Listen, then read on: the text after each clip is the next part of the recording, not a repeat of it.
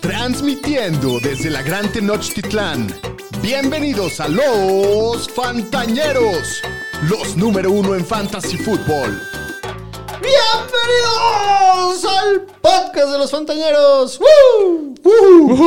Hoy es martes 11 de abril del 2023, el capítulo 197 de los Fantañeros. Yo soy Alex Cogan, muy contento como todos los días de estar con todos ustedes grabando y aquí con, con la bandita Ojalá fantañera. grabáramos todos los días. Sí, bueno, todos los días que grabamos, pues. Eh, acompañado como siempre los Danieles. Eh, hoy también tenemos un gran invitado de honor. Nada más y nada menos que el mismísimo Draft Misterio, Marcos Acal. ¿Cómo estás, Marquitos? Como todos los años. Y nada, más, antes de que empiece Marcos, quiero decir que es el campeón de la liga de Dynasty de la banda. Entonces, Sí. Sí, sí. Se le, se le da un respeto para extra. el señor. Este, ¿Cómo Marquito. estás, mi querido Marcos? el campeón y no voy a embajada, eh. Quiero que sepan que voy por el eh, por el bicampeonato esta vez, Nah, pero no, no, pues güey, bien. no. estás, estás crecidito. Ahorita te, te- te bajamos No. a la tierra el No, próximo no año. vas a pasar a playoffs. No tiene picks para este año. Pero em- emocional, la verdad emocionadísimo estar con ustedes. De hecho jugué la final contra ti, Doc. Sí. Igual saludos a los a los Danieles y se pone bueno, ¿no? Porque nos quedan dos años ahí de de Dynasty en esa liga que, que competimos. Y ya luego se y la renovará. verdad también sí sí ya ya veremos si se- en una de esas si y ya no quieren competir contra mí entonces este en una de esas si me quieren correr Ah. por, por, por, por mis campeonatos Tranquilo, güey. Es, es buen integrante, regala picks y cosas así. es bueno. Eh, bueno, Daniel No, no, Shapiro. pero, pero Daniel Shapiro, ¿cómo estás tú? Bienvenido. Pues yo muy bien, Doc. Eh, un- una vez más deleitado de estar con toda la banda aquí para poder hablar un poco de fútbol americano, que pues es el único pretexto para hacerlo porque no está pasando nada. Sí. Pero bueno, ya se viene el draft y eso me tiene emocionado. Así es. Daniel Aresti, ¿cómo estás tú, Pudu? Bien, Bienvenido. pues también emocionado el capítulo tercer año con el señor Marcos. Y pues ya para hablar de prospectos, ya más para Dynasty, ya que el draft ya está a dos semanas. 16 días exactamente, Sí. ¿no? Eh, sí, estamos muy emocionados del draft. eh, por eso es que el querido Marcos está con nosotros para hablar de los mejores prospectos. Hoy tocan corebacks y receptores. Eh, pero bueno, antes de empezar con el capítulo, como siempre les recuerdo, nos pueden encontrar en todas las redes sociales como arroba los fantaneros. Suscríbanse a nuestro canal de YouTube. Piquen a la campanita. Pero no estamos transmitiendo ahorita, Ahorita en no YouTube. estamos transmitiendo en estamos vivo. solo en, en Spotify. Por cierto, creo que es un. Donde un- escuchen podcast. Es, es un momento así medio agridulce porque le, le- le platico a la ñeriza el chisme, que es el último día que estamos grabando en el estudio Fantañero original. Así En es. casa del señor Estadística. Así es. Estamos en, la pro- última en vez. proceso de mudanza. Sí me siento es. que me estoy yendo de mi segundo hogar Nos vamos a tener que ir a un este a un nuevo estudio. un estudio ahí. Estamos no, trabajando en eso. Pero el nuevo va a quedar chingón. Sí, sí, sin nuevo va a duda quedar que sí. chingón y pues bueno. Pero bueno, si nos hacen favor de regalarnos un comentario positivo, un dedito para arriba, un buen rating. Cinco estrellas en Spotify. Exactamente, todo eso To- siempre se todo agradece. chido, sí. Pero bueno, sin nada más que decir, vámonos directo con las noticias de la semana, Pugu.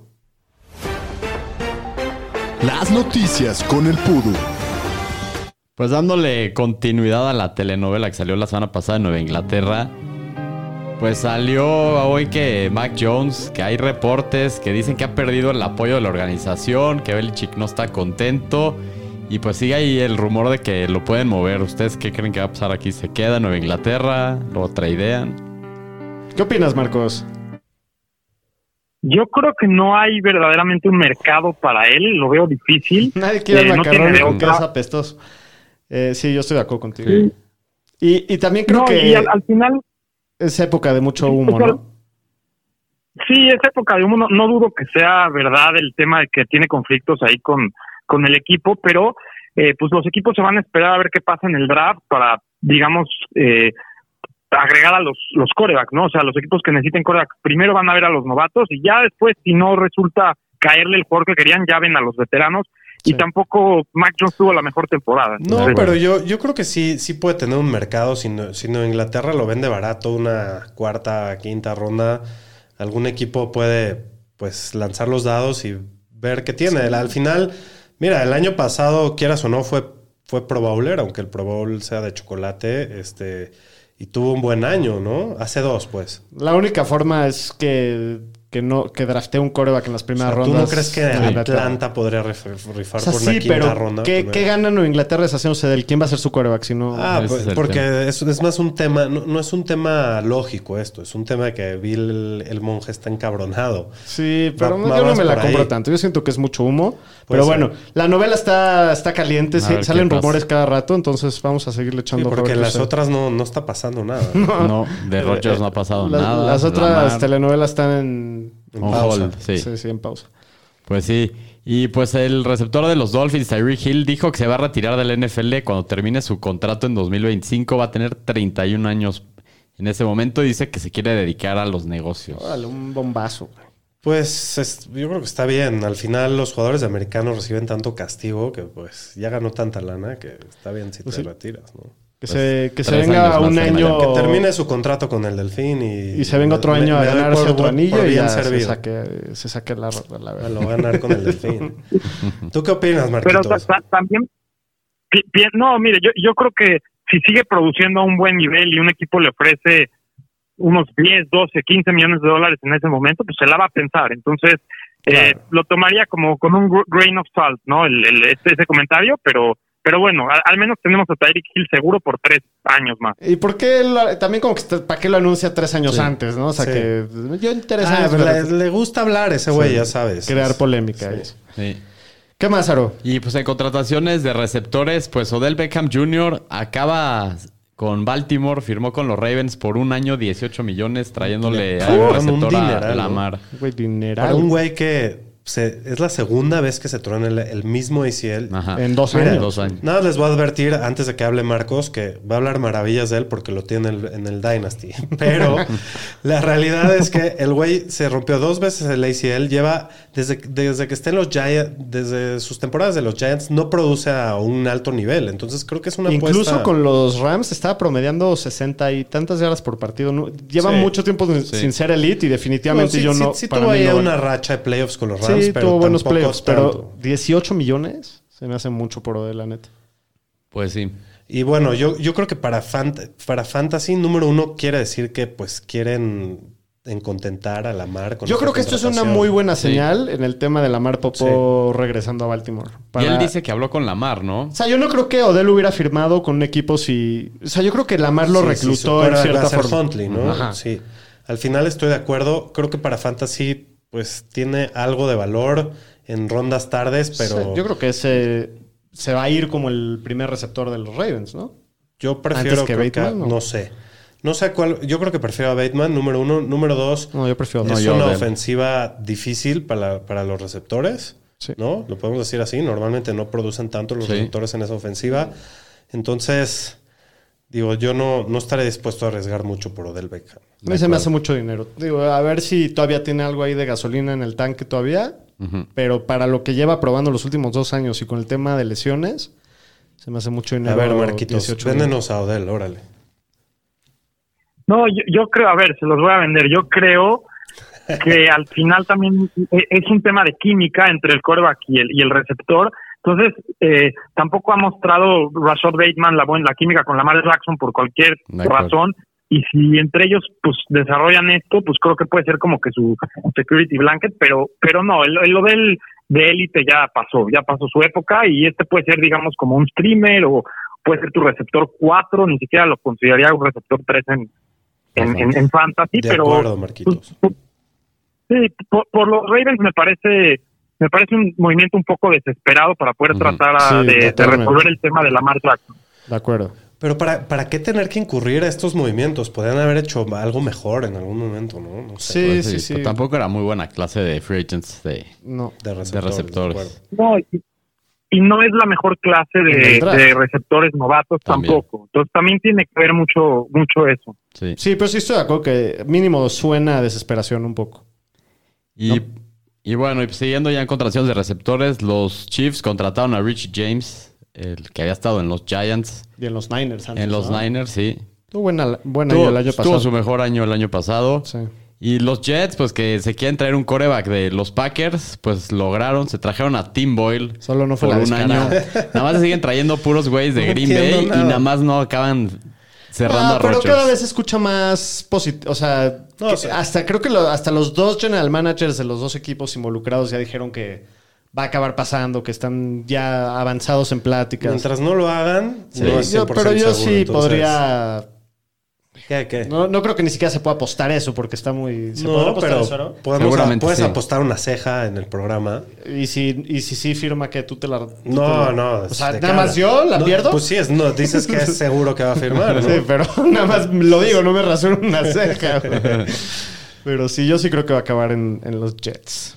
Pero bueno, ¿qué más? Y en tema de contrataciones, los Titans y el defensive tackle Jeffrey Simmons llegaron a una extensión de contrato 4 años, 94 millones y es el segundo tackle defensivo mejor pagado después de Aaron Donald. Muy Buen, bien. buen refuerzo ahí de Se los lo Titans. merece. Sí, jugador. Sí. Y los Bills traen de regreso al defensive end Shaq Lawson por un año. Buena contratación. Los Chargers traen de regreso al liniero ofensivo Will Clapp. Y hoy hubo un trade muy interesante. La verdad, los Lions mandaron al cornerback Jeff Okuda a los Falcons por una fue el quinta ronda pick en del draft, 2023. Jeff Okuda, el Fue primer corner. Pick 3 en el draft 2020.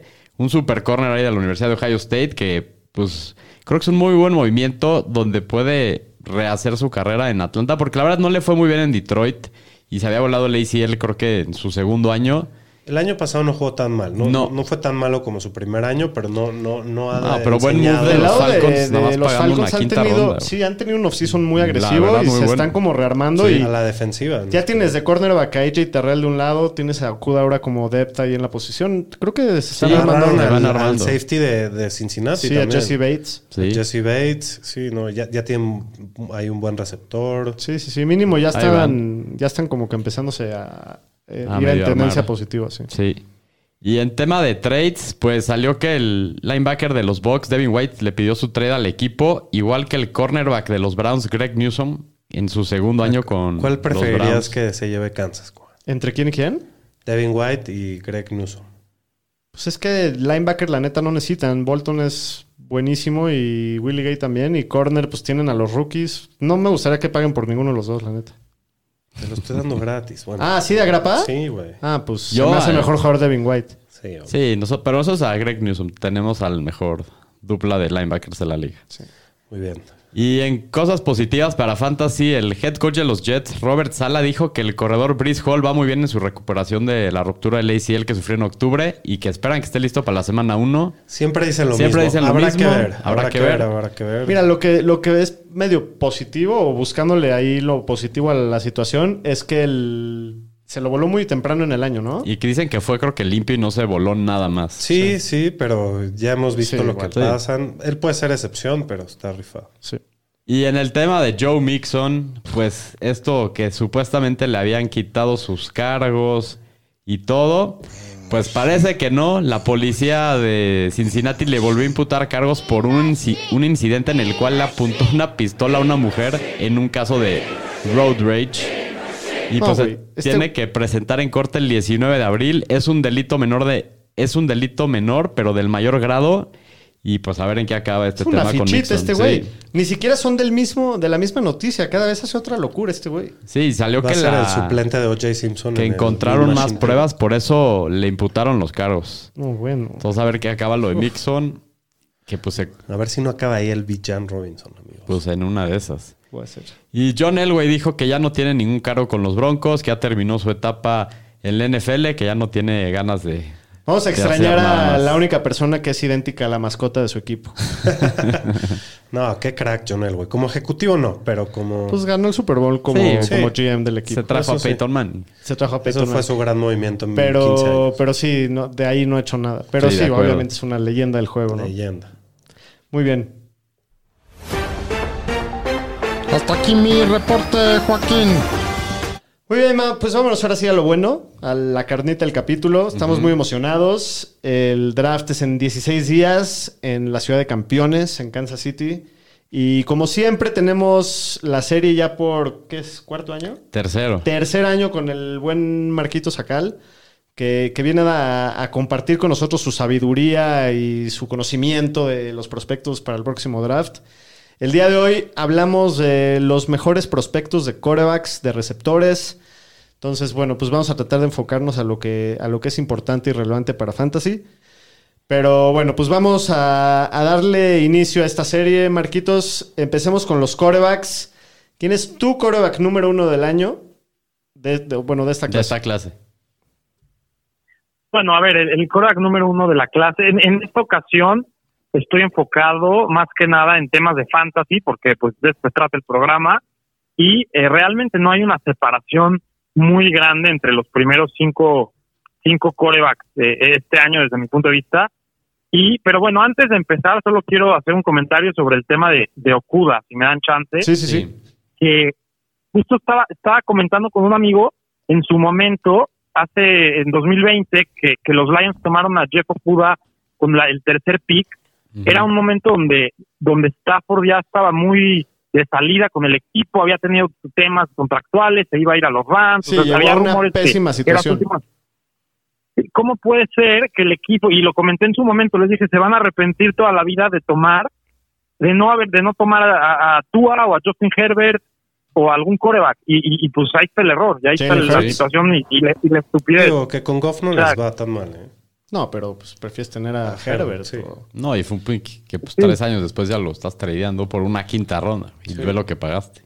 Sí, totalmente. Fue, Pero por- fu- por- fue como una época que los Lions eran una- un basurero total. Eran el camión de la basura titular. Con Matt Patricia. Y todo lo hacían mal. Sí, era la época de Matt Patricia. Fue, creo que fue el último año El Matt, Pat- último, del- de Matt sí. Patricia que draftaron a, este güey. por, más bueno que hubiera resultado Kuda o cualquier esquinero, el positional value, nada más el valor de tomar un coreback ahí lo vale, vale el riesgo. Sí. Entonces, Sí, bueno, 100%. los equipos a veces hacen, ha- hacen cosas que uno no entiende, pero, pero bueno, si quieren ya ahora sí nos enfocamos en, en este año. Oye, a ver, antes de que empecemos con el ranking de los corebacks, en general, ¿cómo ves esta clase de corebacks comparada con otros años? O sea, ¿cómo, cómo se ve de fuerte esta clase de corebacks?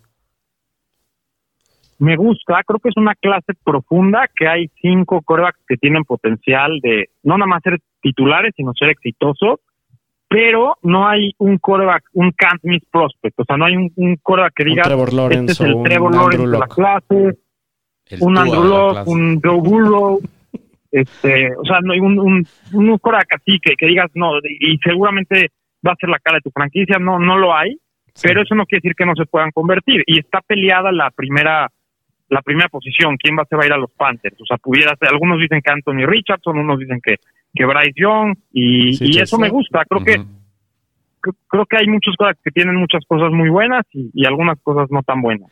A ver, yo es que, que- que no soy ningún experto en el tema, o sea, en el sentido de que no dedico tanto tiempo al college como tú lo haces, eh, a primera instancia el coreback que más me ha gustado a mí de lo que he visto en el off-season es CJ Stroud, todo el off-season, inclusive en el combine. Eh, digo, obviamente Anthony Richardson es el atleta, ¿no? Así Sí. el, el upside. Pero como coreback, yo si tuviera el pick uno, con lo poco que sé, me, me gusta CJ Stroud, pero cada vez se oye más momentum que los Panthers están inclinándose, que también puede ser mucho humo, ¿no? Pero que se están inclinando por Bryce Young, que pues es mucho más chiquito, pero ¿cómo, cómo ves tú ese rollo? No te enfoques tanto en fantasy, sino en, en como para la vida, ¿qué, ¿quién te gusta? ¿Qué, ¿Quién es el que más te gusta de la clase? Yo est- estoy de acuerdo contigo, a mí también me gusta CJ Stroud, no hay mucha diferencia entre él y Bryce Young, Sí. Pero Bryce Young tiene concern, tiene algunas dudas sobre su, su altura. Mide prácticamente lo mismo que, que Kyler Murray, sin ser igual de dinámico como atleta o sin ser tan explosivo y sin No, salirse y tanto del peso. pocket. está como más pesado, ¿no? Kyler. Está, Sí. Este está como más flaquito, sí. Sí. Sí, sí, sí. Sí, Bryce Young está, no tiene, no está formado como un jugador de la NFL, o sea, parece un jugador de high school, es la verdad. Sí. Pero, Pero es un súper playmaker. preciso. Sí, es, es muy bueno improvisando en el pocket. Este, o sea, sí tiene movilidad, no para ganar yardas positivas, pero para moverse ahí en el pocket y de repente sacar jugadas como mágicas. Sí. Es muy, muy Sí. preciso. Y si, si fuera más alto, eso sí, si fuera más alto y más pesado, sería mi número uno. Pero CJ Stroud tampoco es mucho menos preciso que él o mucho peor jugador como para que compense el tema del tamaño. Entonces yo también pu- pusiera a CJ Stroud como mi número uno. Y en Sí. términos de fantasy, ahora sí dinos. ¿Cómo están tus rankings? Este, ¿Cómo son en el tema de ver, juego terrestre? A ver, esto es lo que, como lo lo veo, porque al final Anthony Richardson le va a tomar probablemente dos o tres años en, en que le den juego, o quizás un año, creo que se la van a llevar un poquito lento. Entonces, si tengo en mi roster a un equipo, digamos que es superflex, o no, no importa si es superflex o no superflex, pero si tienes ya dos corebacks competentes que puedes alinear, yo tomaría a Anthony Richardson como mi número uno y lo dejo ahí sentado en la banca porque sí tiene cualidades físicas especiales Estoy como, totalmente de como un acuerdo camino. contigo. Yo creo que Anthony Sí, pero si Richardson es el que, producción- el que tiene el techo más alto de toda la clase, ¿no? Sin Eso duda. sí. Y, y yo, yo sí estaría en la posición, obviamente, si mi equipo no tuviera ya un coreback establecido, pero que si, si tienes un, un coreback como de paso, tipo un Jared Goff o, o de ese tipo de jugadores, me encantaría que mi equipo draftee a, a Anthony Richardson solo por el riesgo, por el upside que tiene como atleta. Es algo que nunca se ha visto. Y, y sí, me, me encantaría la neta que mi equipo tome ese riesgo. Puede ser el próximo Josh Allen o puede ser el próximo Jamarcus Russell. Es, es, es, es el tema con él, ¿no? Marcos, tú como ves a Richardson, ¿tú estás convencido que está hecho para el NFL, que sí la va a hacer, güey? O, o sí le ves que tiene un gran potencial de ser un boss? Porque las intangibles ahí la tiene. O sea, como atleta, ningún coreback ha presentado lo que ha hecho, pero en college vimos un porcentaje de completos bastante bajo. Nunca pasó mucho. Entonces, ¿tú crees que lo pueden desarrollar para que sea un buen coreback a nivel del NFL? Sí, yo sí creo que se puede desarrollar. Sí creo que es más probable que acabe siendo un busta que no. Pero también esto se trata de ganar Super Bowl, se trata de tirarle lo más alto que puedas. Entonces, para tener un game manager, o sea, yo estaría más contento como aficionado si tomas a Richardson y, y ves si se convierte en un este un Jalen Hurts, por decir algo, por una comparación, a, a tener ahí a un Jared Goff, ¿no? Por, por dar un, un ejemplo burdo. Eh, Lo que pasa con Richardson es que no tiene no tiene mucha experiencia, o sea, jugó básicamente un año y, y, y pasó para el 53% de sus pases completos y, y muchos de sus pases, o sea, los voló completamente a los receptores. ¿No es Entonces- parecido a lo que pasaba con Josh con Allen. Josh Allen? Pues, Sí, un poco. Un Sí. poco, Sí. sí. Y también O es sea, el estilo ya, de jugador. ya hemos visto Un con él que se puede corregir, ¿no? Este, Sí. Yo creo que- tiene poca experiencia el güey. Este, pero pues sí, es- yo creo que es un gran riesgo. Creo que regresando un poco al tema del fantasy, estoy de acuerdo contigo, Marcos. Si, si tienes una liga de Superflex y ya tienes tu posición de coreback armada, yo creo que de aventarte un flyer en, en Richardson puede ser muy importante en, en los primeros picks del, del draft. Te puede, puedes tener al, al coreback top 3 de- del fantasy en los próximos dos años. Eso, eso es lo Sí, que yo creo que el, éxito de, de Richardson en específico, como es un proyecto así tan, tan claro, va a depender la situación en la que caiga. Si cae en un buen equipo con un buen coach, creo que tiene muy buenas posibilidades de hacerla bien, con una buena mente ofensiva. Si cae en un equipo mierdero, o Pues en teoría debe que uno mierdero, porque alguno de los equipos más malos van a tomar va a ir por él.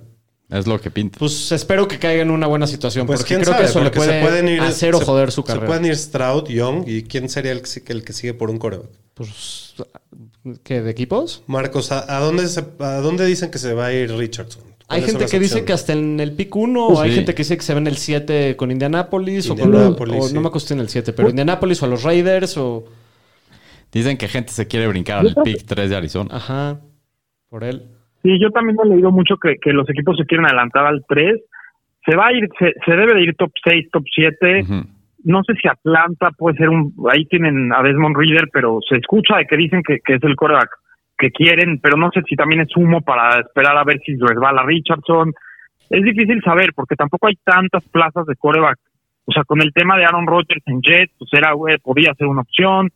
Eh, yo creo que Indiana, o sea, por ahí de Indianapolis, Carolina, estos creo que son los, los Atlanta, puede ser uno de esos equipos. Texans. Son los que, Oye, Marcos, sí, obviamente, Texans, sí. perdón, antes de que pasemos al siguiente prospecto, recuérdame quién era el prospecto número uno del draft del año pasado. ¿Quién fue el primero que se fue? ¿De corebacks? Sí. El primer coreback que se fue el año pasado, se me está Los agarré, se me fue el Se me fue el pedo.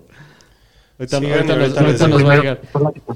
Te, te quería- Ah, ya me acordé, fue, Kenny Pickett, fue Ah, Kenny claro, Pickett. Kenny Sí. Pickett a No Pittsburgh. había es que no, no, no fue una clase muy buena de corebacks. Pero bueno, no comparando, o sea, Sí, por lo que entiendo, es una mucho mejor clase que el año pasado, ¿no? O sea, si comparas a Kenny Pickett, que fue el primer coreback que se fue, Y fue con CJ Stroud o con. Bryce Young, o inclusive con Richardson, sí son todos mejores prospectos que él.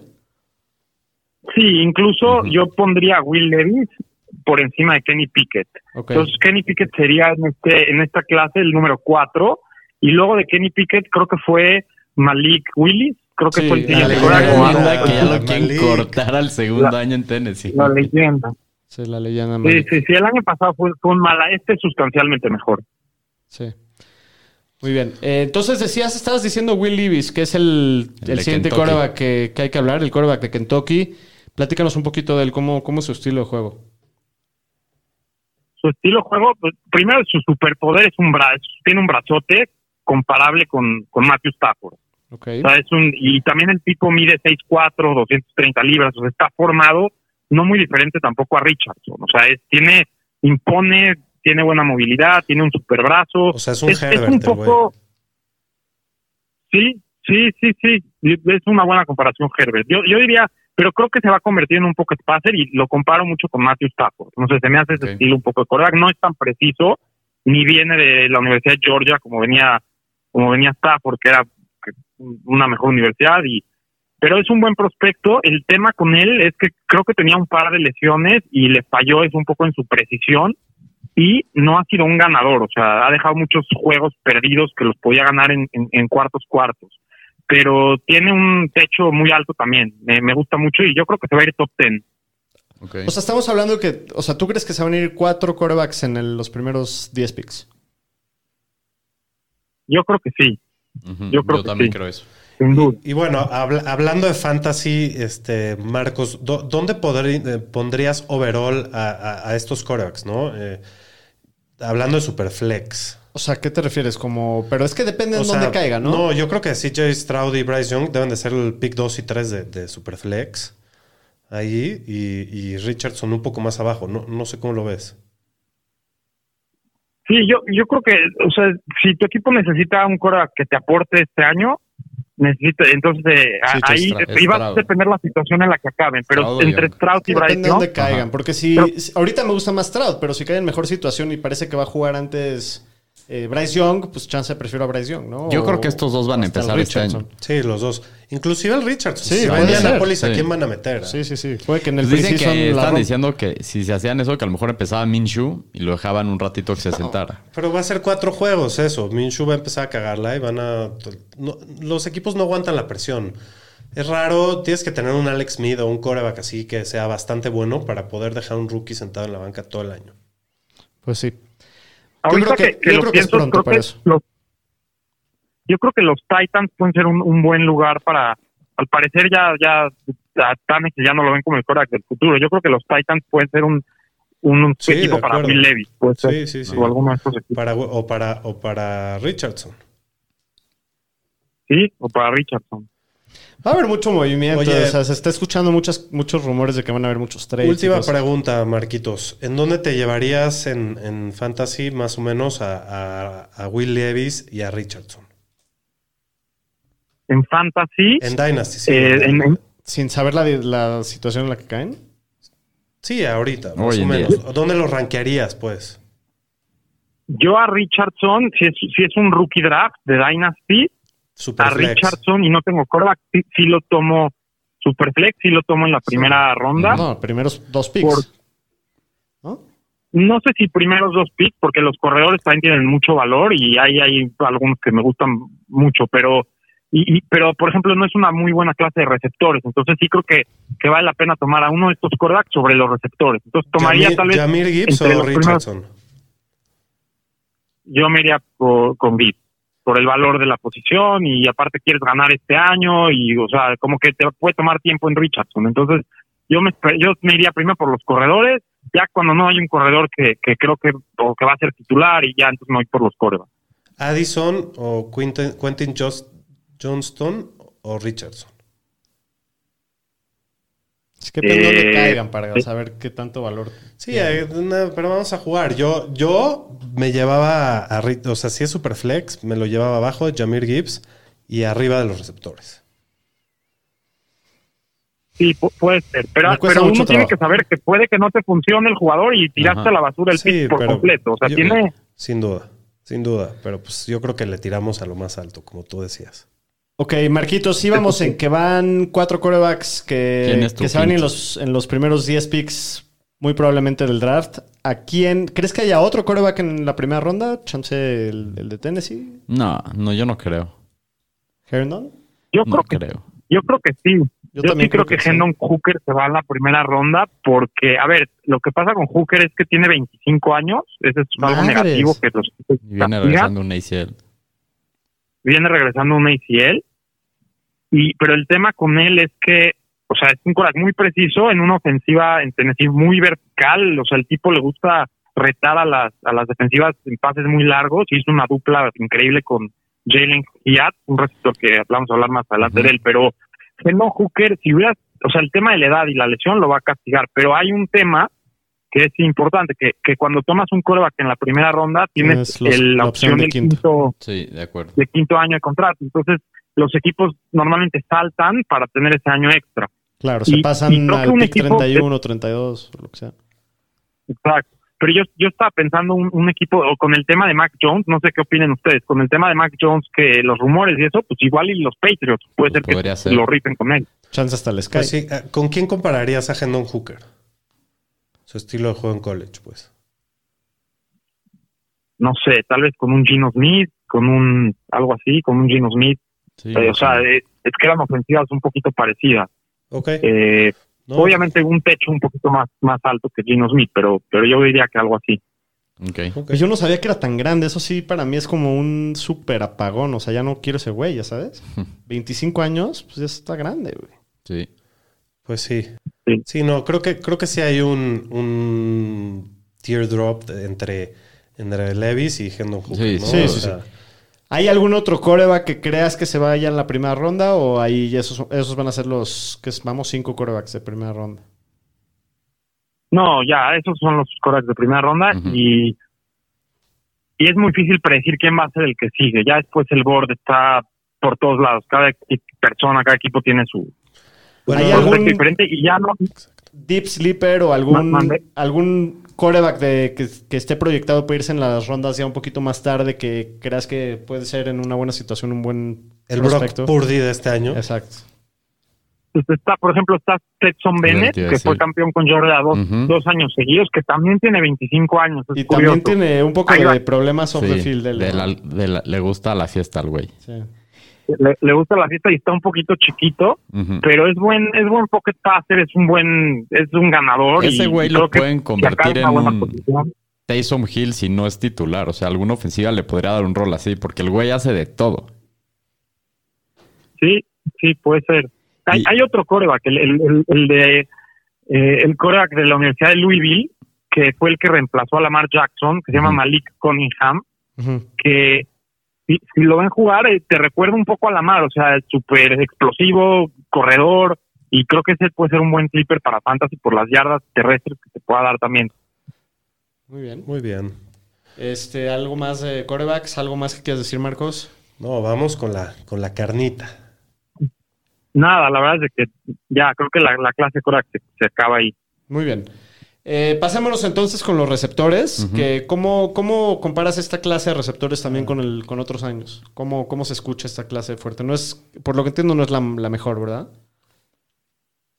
No, la verdad es de que no es la mejor y, y creo que es una clase como de especialistas, o sea, es una clase que tienes a tu slot receiver o al que es especialista en 50-50 balls, pero no no así prototipos número uno, así un receptor que Si un Eh, Tamar Chase. o- quizás Quentin, sí, quizás un Quentin Johnston se puede llegar a convertir, pero pues tiene dudas, tiene tiene drops, es una es mala, honestamente no es la mejor clase, pero para fantasy pues también depende de la situación en la que acaben, o sea, Claro, eso también les puede ayudar. Eh, por ejemplo, Jackson Smith Jigba, que es mi número uno, si acaba, por ejemplo, en los en los Texans, ¿no? Que no tienen muchas armas, pues se puede acabar con todo el volumen del equipo, o sea, puede que tenga todo el volumen del, del slot Claro. y es un buen jugador. Entonces, este, en general no es una no es la mejor clase. Pero los años está, pasados también fueron. Jackson, Jackson en un peldaño y todos los demás abajo, ¿no? Sí. Yo no estoy tan seguro que los equipos lo, lo vean de esa forma. ¿eh? Yo estoy escuchando que muchos equipos, digo, se, se ha hablado mucho en los últimos días que muchos equipos tienen inclusive a Zay Flowers o Quentin Johnston como su receptor uno de, de la clase. Y muchos dicen que, que no les sorprendería si muchos de estos que están en el top 5 se caen hasta la segunda ronda. No sé qué opinas tú, Marcos. Sí, yo creo que aquí cada equipo, dependiendo la necesidad que tengan, quién van a ver como su número uno. O sea, si necesitas un slot, vas a agarrar a, a Smith and Jigba. Si necesitas un jugador por fuera, un, un prototipo X, vas a agarrar a Quentin Johnston. Sí. Si necesitas a alguien más dinámico, así como que te agarre Flowers. algo así, te agarras a Flowers, exacto. Entonces, no no creo que haya un consenso, pero sí creo que Smith and Jigba va a ser el primero que se vaya a ir. Yo también creo eso. Ok, y a ver, ¿cuál- cu- ¿quién es tu dos? Yo tengo a Quentin Johnston como dos, Yo también. El de Igual. TCU. Ajá. Yo soy el que quiero que acabe en Kansas. Creo que es el que más upside tiene, ¿no? Como, como espécimen atlético. Es que es una clase no de mucho tamaño de receptores y este es de los que se destaca Sí, por eso. Por ser grandote. Y rápido, ¿no? Sí, Sí. exacto. Sí, sí, sí, es muy rápido para su tamaño, mide 6'3 o 6'4 Ujú. y, y tipo, no sé, yo lo compararía con un Sidney Rice, por ejemplo, así es alto, es fuerte, este, te puede jugar por adentro, por afuera. Eh, lo que no me, lo que no me encantó de él es, no sé si se acuerdan en el juego de campeonato en contra de, Georgia, Desapareció. eh, desapareció. O sea, Sí. completamente todo el mundo esperaba algo de él y como que y, y la defensiva de Georgia tiene muchos jugadores de NFL y, Ujú. y lo cubrieron jugadores de NFL y no- creo que tuvo una o dos recepciones en el partido. Sí. Entonces, eso como que no, no me encantó, pero, Sí, de pero acuerdo. pues digo, al pues, final es creo- de lo mejor que hay. Creo que Jackson Smith en Jigba es un jugador que te va a dar la, te puede dar un poco más de seguridad porque sabes que sabes que va a producir, ¿no? Es muy difícil que bostee él. Al final viene de una escuela de receptores muy importante. Sí, con- sí, sí es el con. Yo creo que Y es destacó el, entre ellos, o sea. Dijo el head coach Bright Hartline, el receptor de. el coach de El coach de receptores, que es el segundo mejor receptor que ha coachado en Ohio State, que el mejor es Marvin Harrison Jr., el que viene el próximo año, y que está por encima de Olave, de. Por Garrett eso, entonces, Wilson. mira, al, al final yo, yo lo veo como una cosa muy segura, Jackson Smith, y creo que ya de ahí eh, Winston Johnston es el que más este, Upside. te puede dar. Es el, yo creo que es el que te puede dar ser un receptor top 5, pero pues tam- también es un volado, ¿no? ¿Quién es tu tres, Marcos? Mi tres es Jordan Addison de USC, que también jugó con, con Kenny Pickett en, en Pittsburgh y se transfirió. Y de hecho me gustó más lo que vi de él en, en Pittsburgh y en USC pues como que desapareció un poquito. Estuvo medio lastimado. El año pasado. Sí. Sí, se veía como que más explosivo con, con Pittsburgh, pero, pero es un receptor que pues es muy fluido, corre muy bien rutas, tiene muy buenas manos.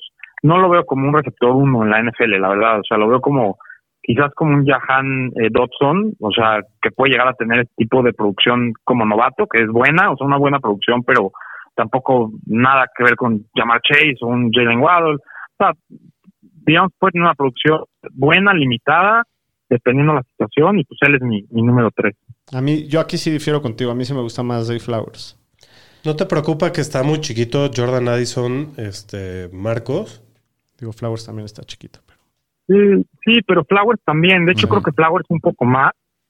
Flowers es como. yo Lo que pasa con Flowers es que yo no sé qué opinas igual que yo, pero como lo veo como Caderius Tony. O sea, sí, un muy buen jugador, pero no lo veo como un cuate de volumen. O sea, lo veo más como un especialista en reversibles, en regresos de patada, tal vez.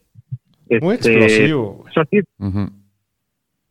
Sí muy explosivo, pero para fantasy tendría mis precauciones con Safe Flowers por lo mismo. O sea, Sí. igual que Caderius Tony, te aporta en una o dos jugadas que te cambian un partido, pero pues no no no es un jugador de volumen. Claro. Y Addison sí.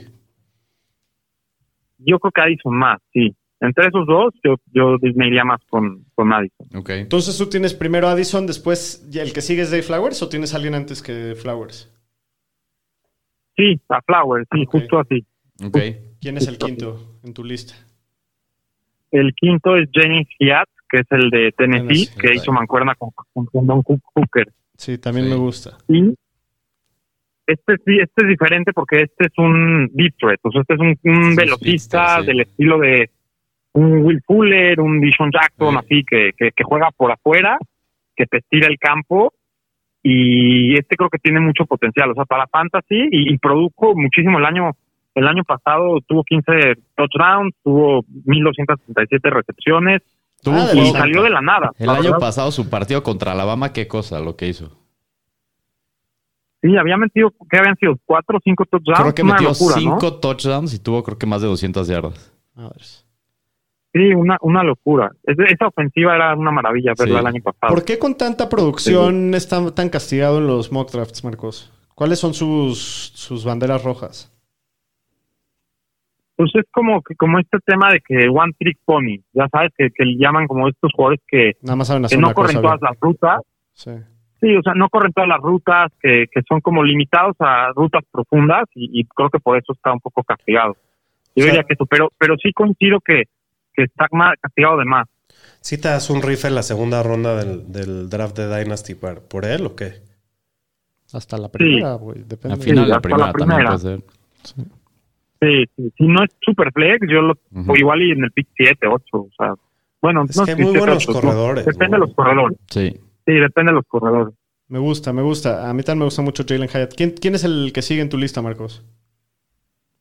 Tengo a Josh Downs de la. Universidad de North Carolina y pues es slot receiver, no tiene cualidades tan especiales, pero hizo una muy buena man- mancuerna con el Dra- Drake May, que el año pasado seguramente va a ser primera ronda. Y pues sólido, sólido en todas sus facetas. Ya, ya en este punto estamos hablando receptores que van a ir en la segunda ronda del draft, ya no Ujú. tienen un perfil tan interesante. Ok. Después de, de Downs. De Downs tengo a Marvin Mims de, de Oklahoma. Va a De él, he escuchado mucho hype últimamente. ¿Por qué, Marcos? Yo creo que por, por su 40 yardas, corrió en 4.38 y lo hizo muy bien en, en su Pro Day y en el Combine y creo que tiene mucho que ver con eso. Es, el tipo es alto, está formado, no sé, tal vez como un eh, estilo como un Martavis Bryant, así medio alto, largo y corre rápido. Entonces eso como que es atractivo también. A mí también me gusta el mío. Luego de de ahí tengo a, a Rashid Rice de, de SMU y él, él es un poquito más físico. Él, yo creo que después de Quentin Johnston es el de Quentin Johnston, yo creo que es el, el mejor formado y pues es un buen jugador. No sé si lo conocen. Sí, sí, sí, también he visto ahí sus highlights. Eh, tam- él también estamos hablando de segunda ronda, segunda media baja, ¿no? Más o menos. Sí, segunda media baja, incluso hasta tercera puede ser. Ujú. No creo que muchos receptores, o sea, los equipos no, no van a aborazarse por receptores como en otros años. Yo creo que muchos de estos se van a ir hasta la tercera ronda o cuarta. Sí, puede ser. ¿Quién más Sí. tienes en tu Y lista? luego tengo a Cedric Tillman, que es el otro receptor de, de De Tennessee, Ujú. El, que, el que el que acompañó. Tuvo, tuvo más de mil yardas en el año. este Y pues eso te habla de, de la buena ofensiva que tenía Tennessee y, y Ujú. Genon Hooker, ¿no? O sea, porque ahí está que Genon Hooker producía mucho. Sí, y que, te- Y, y que tuvo eh, dos receptores relevantes. Sí, sí, sí, sí. Y luego ¿Qué, está qué- Javier qué- estilo, de- qué estilo tiene Tillman, Marcos? pues es un poco más eh, un receptor completo, en el sentido de que hace todo bien, nada espectacular, no es ni el más rápido, ni el más fuerte, ni el más alto, eh, pero produce, puede jugar por fuera, por dentro. Ya, ya, ya aquí estamos hablando de jugadores que no, ni siquiera creo que vayan a empezar su carrera como tercer, o sea, quizás como tercer receptor en la NFL o, o cuarto. O sea, ya no son jugadores que van a entrar a training camp y van a ser el 2 en mi equipo. Ya, ya es para fantasy, de hecho, no les veo mucha relevancia. O sea, puede ser como sleepers ahí que los tengas los nombres pendientes. Sí. Pero yo creo que hasta un Josh Downs, ya estamos hablando que, que no creo que produzcan tanto como, como novatos. No creo que, na- la verdad es que no. Ok, no, no te referías por Mm. Hayat. No. Sí, él, él sí, él, él, él sí, y es el, o sea, quizás el Ah, penúltimo. Ahí, o sea, ahí- la línea, ¿no? De, de, de dónde, pues, podríamos ya ¿Como para de, de, de ello, de los receptores, sí, y enfocarnos un poco más en corredores, ¿no, Marcos? Sí, O sin o duda. Yo creo que él, ahí, ahí se corta la. Sí, Tyrants hay buenos, pero te acuérdense que nunca pero nunca acaban produciendo. Y, y- y el año pasado les quedé mal, o hace dos años, con Kyle Pitts, y yo lo pinté como. Me gustaría ver la grabación del programa, porque es lo que dije Ah, de Kyle Pitts. No, pues No, todos. La neta, todos sí, lo veíamos ahí como un prospecto. todos fallaron. Los equipos de la NFL se lo llevaron que... Pick 5 o 6, Sí, algo Sí, sí, se fue antes que así. Sí, sí, sí. Sí. ¿Quién más? Es, buen año Tyrants. sí. Y por último, pues tengo a Javier Hutchinson de Iowa State, que fue finalista en el trofeo eh. Bistenhoff como el mejor receptor de la, de la de la de la liga, o sea, de la liga colegial. Este, pues es versátil, puede jugar afuera, puede jugar por dentro, ¿De qué corre escuela es buenas él? rutas. De Iowa State. De Iowa State. Y pues ese, ese es mi top 10. Como les dije, estos jugadores ya, o sea, fuera de Jalen Hiat, ya, ya los demás ya no creo que tengan mucha relevancia. Ya también Y dependerá pues, en- tengo por ahí, por ahí un situación. también. ¿Quién? ¿De quién? Pero, ¿Cómo, cómo? ¿Quién es tu ¿Quién es tu sleeper? A ver, voy a hablar, no sé si se acuerdan de Kishon Booth, que Sí. es el receptor de LSU. Ajá. Booty. Kishon Booty. es un- sí, sí, sí, sí, sí, si leen como reportes previos al este año, se hablaba de él como el próximo número uno. O sea, era, Sí. y como viene de LSU y todos los receptores, Justin Jefferson y Chase, él creían que iba a ser como que el próximo gran receptor de LSU, pero tuvo problemas fuera del campo, corrió el por yardas en 4.5, que no fue ideal para él. Y pues por lo mismo como que ya los equipos lo han, ya nadie lo toma en serio, ya nadie quiere nada de él, pero pues tiene mucho talento, entonces Sí. ahí lo tendría, lo tengo como un jugador que, que en una de esas jala. Sí. Y te lo puedes llevar en una tercera ronda de tu, de tu draft de Dynasty. ¿Quién sabe si llega a la tercera? Oye, Marquitos, he estado leyendo mucho de un receptor que no he visto ningún consenso de, de rankings dentro del top 10, pero lo he visto moqueado en la segunda ronda o tercera ronda varias veces, que es el receptor de, de Ole Miss, Jonathan Mingo. Pues, ¿te- ¿has escuchado algo de él o lo has visto? ¿Te suena algo? Es un cuate grandote que tiene el cuerpo así como tipo AJ Brown, de ese, de ese tamaño y ese tipo de velocidad. Sí, en el Senior Bowl lo había, lo había roto, si no me equivoco, y creo que ahí empezó como que a, a- a hacer un poquito de ruido y los equipos le empezaron a prestar atención. Sí. Pero pues es un buen hombre también para, lo, lo voy a acabar de estudiar, pero sí, me acuerdo que lo escuché mucho en el Senior Bowl. Sí, en, el- en la semana del Senior Bowl se escuchaba mucho de él. Pero bueno, otro pecharle. Pero pues bueno, en ojo. conclusión, una buena clase de corebacks con prospectos muy interesantes. Una clase de receptores bastante flojita Sí. y, Sí, medio regular. y arriesgada. Sí, Y, pero pues, también acuérdense que eso, eh, o sea, eso es, eso es lo que se, se ve hoy como jugadores prospectos de college. Van a llegar a sistemas diferentes en donde algunos van a ser beneficiados por el sistema y, y van a tener las oportunidades de ser exitosos. Y, y muchos otros de los que pensamos que van a ser muy buenos, pues van a quedar en un mal lugar o, o nunca van a, a dar el ancho, lo que siempre sucede. Pero bueno, pues ese es básicamente el resumen de los prospectos de corebacks y receptores. ¿Algo más que quieras agregar antes de despedirnos, Marcos? Pues no, la verdad es de que no, emocionado de la semana que entra, espero no bajarles mucho el rating, que me vuelvan a invitar, para acabar de, de hablar de los corredores y de, y de los ends. Está bien, pero tienes que venir Pues con, un, con un chiste preparado, Marcos. Uy, para, para eso, eh, eh, reemplazar al POMI no está fácil en ese sentido. No sé cómo le voy a hacer. Marcos, Le voy a pedir consejos. muchísimas gracias por tu tiempo. Sabemos que es más tarde ahí en tu casa. Eh, hiciste el, el esfuerzo por conectarte, por compartir con la ñeriza en esta tradición ya anual en la serie de prospectos con el buen draft misterio.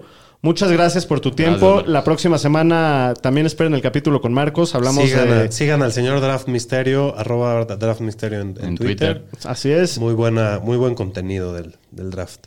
Eh, la próxima semana, ya les decíamos, tenemos corredores y tight ends, entonces también hay mucho de qué hablar. Pero bueno, pues un abrazo a todos, muchas gracias por escucharnos. Nos vemos la próxima semana. Noches.